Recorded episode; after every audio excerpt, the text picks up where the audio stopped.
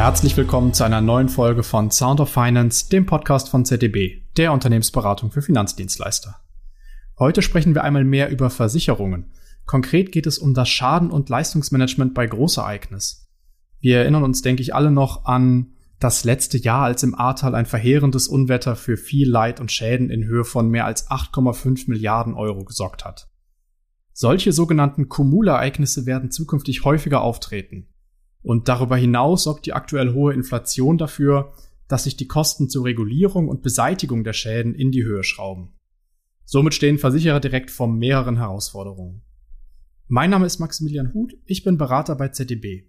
Und mein Gast heute ist eine ganz frische Kollegin, Silke. Das Besondere, Silke war bis vor kurzem bei der Württembergischen Versicherung als Hauptabteilungsleitung für den Bereich Schaden tätig.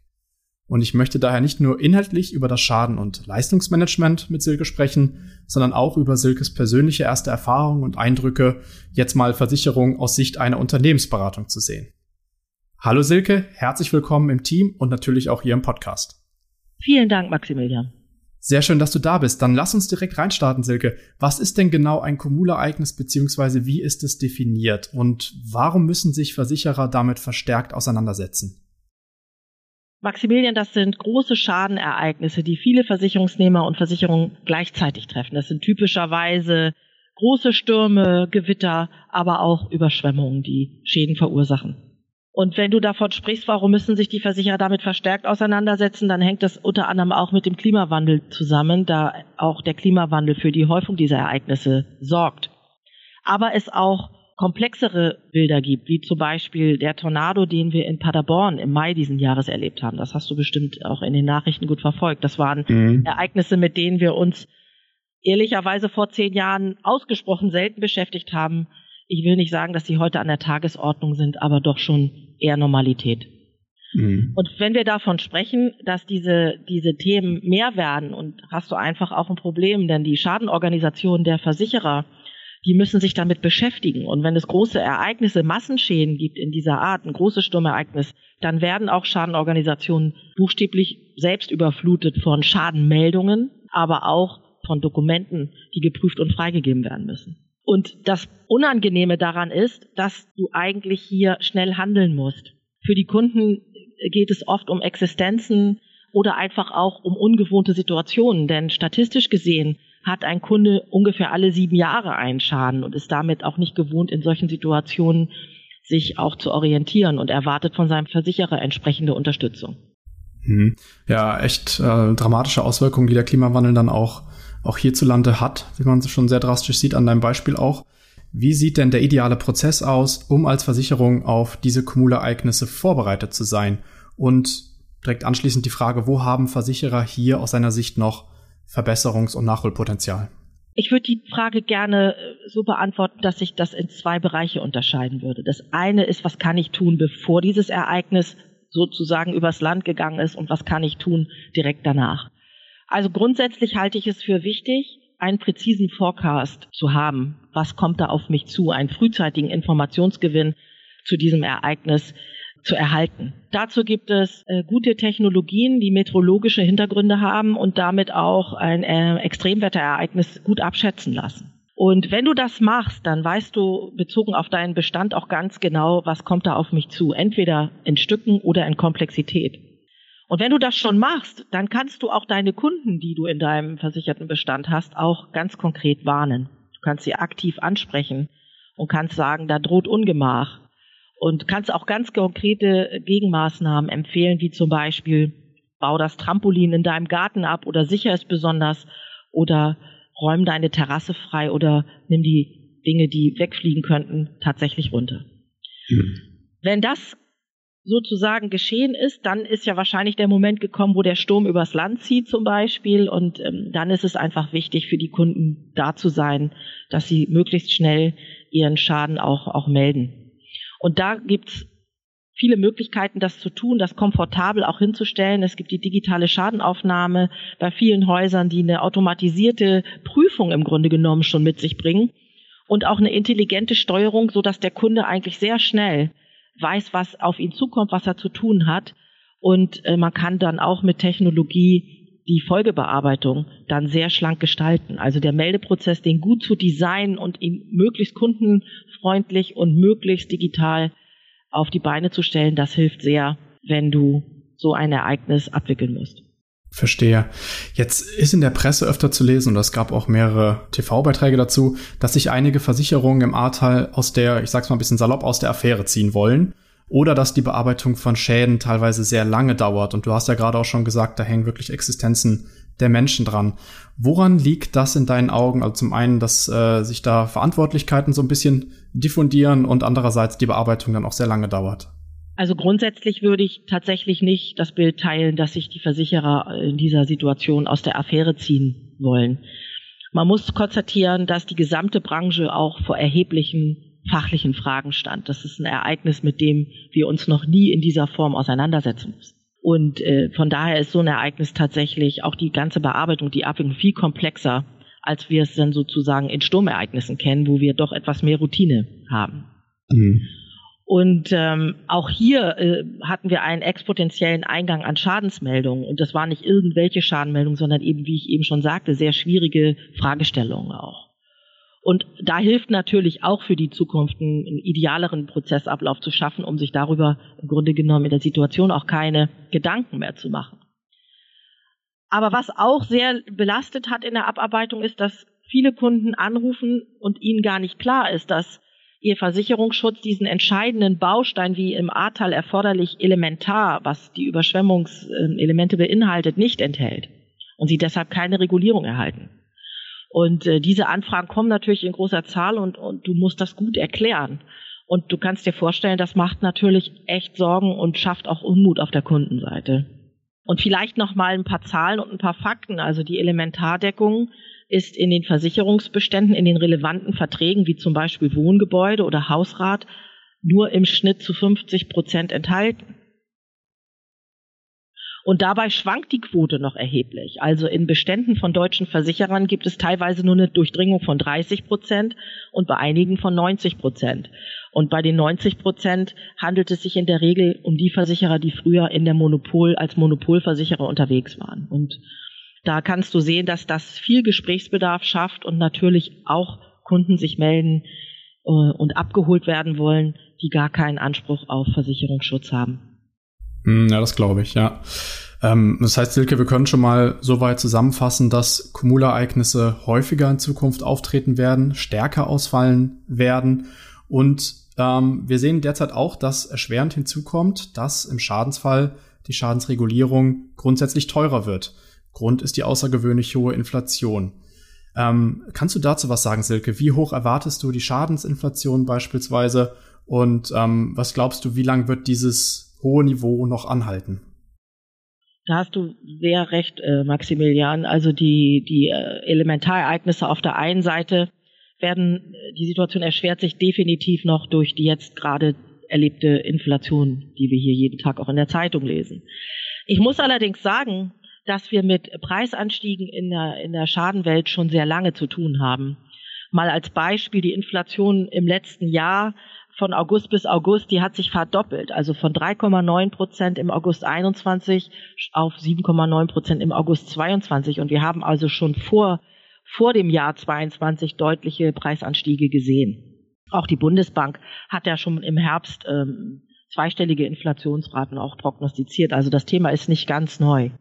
Und erste Versicherer kalkulieren auch schon mit diesen Szenarien jetzt durch die aktuelle Situation. So ungefähr zwischen 15 und 20 Prozent. Auch Standard und Poor's gibt dort ja schon erste Rahmen, erste Indikationen auch raus, äh, mit was wir rechnen müssen. Und das wirkt sich natürlich ganz doll auf den Schadenbereich aus. Und äh, meine persönliche Meinung ist, dass wir in Kraftfahrzeug ungefähr mit einer Inflation auf den Schadenaufwand, der sich im Schadenaufwand widerspiegelt, um 10 Prozent und in den Sachschadensparten um 15 Prozent beschäftigen müssen. Und ich habe leider die Sorge, dass es keine kurz und einfache äh, Situation ist, die im nächsten Jahr vorbei ist. Ich fürchte, dass wir uns damit auch in den Folgejahren beschäftigen müssen. Welche Faktoren sind denn in deinen Augen hauptverantwortlich für die hohe Schadeninflation und wo wirken diese am stärksten? Ja, wie ich schon gesagt habe, also im Grunde sehen wir einen Preisanstieg, insbesondere natürlich im Schadenbereich schon seit geraumer Zeit. Und ähm, das Ganze spielt sich natürlich in den Bereichen Löhnen und Material ab. Und die Entwicklung seit Februar hat dem Ganzen eigentlich einen erheblichen Booster verpasst. Also die war auf einem hohen Niveau, erleben wir jetzt schon nochmal eine deutliche Spirale nach oben. Also das ist nicht neu. Wie gesagt, in den letzten zwei Jahren haben wir uns schon mit doch auch erheblichen Preisanstiegen auseinandersetzen müssen. Ich würde da eigentlich drei Faktoren äh, ins Feld ziehen wollen und das ist auch ehrlicherweise in aller Munde. Das ist das Thema Materialknappheit. Und äh, das sehen wir zum Beispiel in der Sachsparte in allen Gewerken und wir haben ja gerade das Ahrtal bemüht. Das ist ein schönes Beispiel, das Thema Heizungen.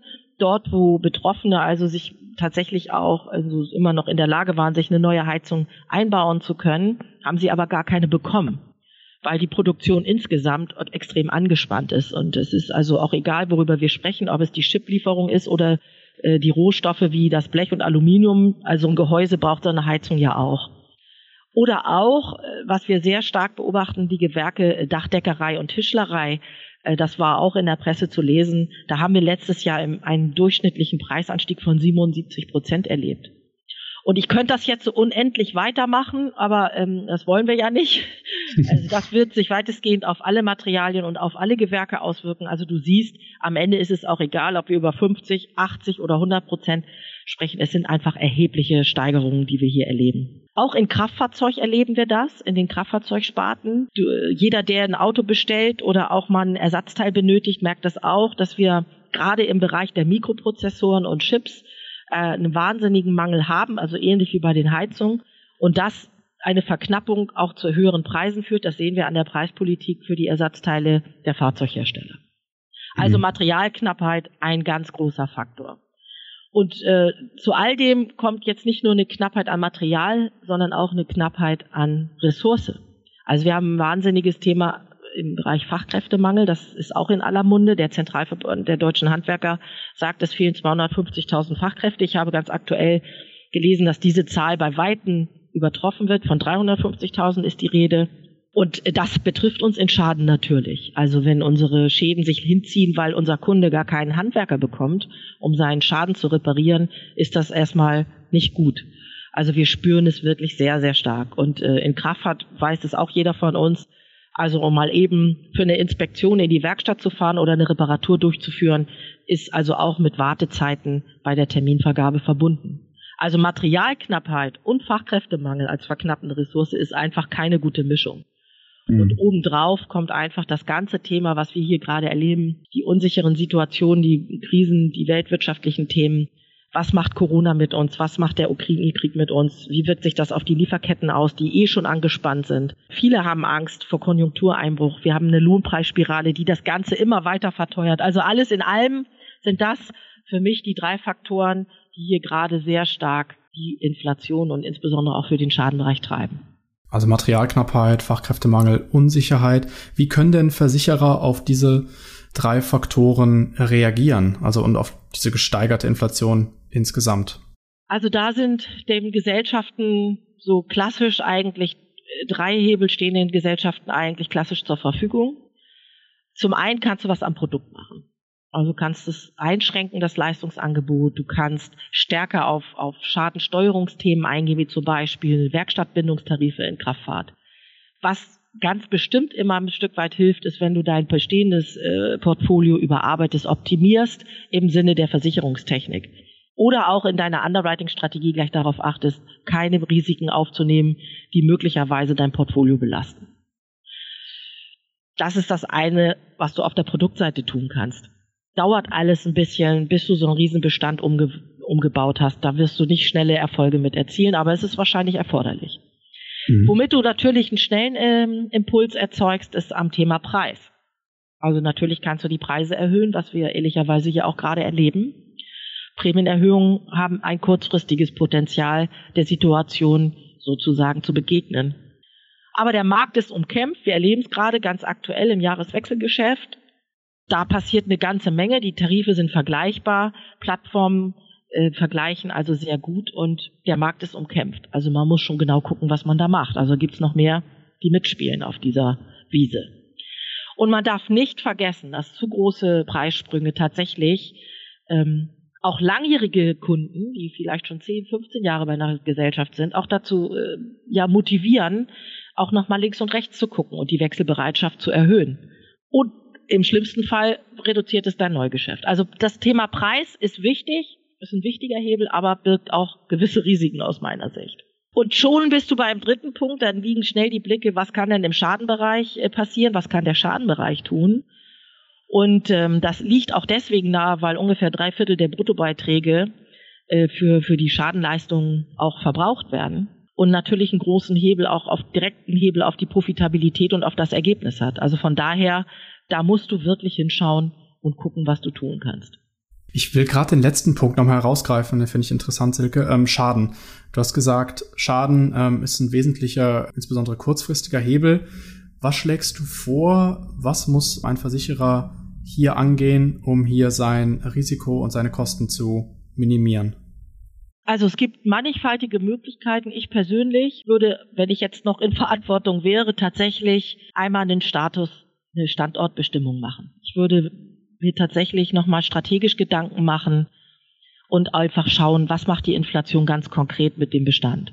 Also das heißt, ich würde mir die Auswirkungen der Inflation anschauen auf die Sparten, auf Produkte, auf Kunden, gibt es dort Ausschläge, die ich besonders berücksichtigen muss.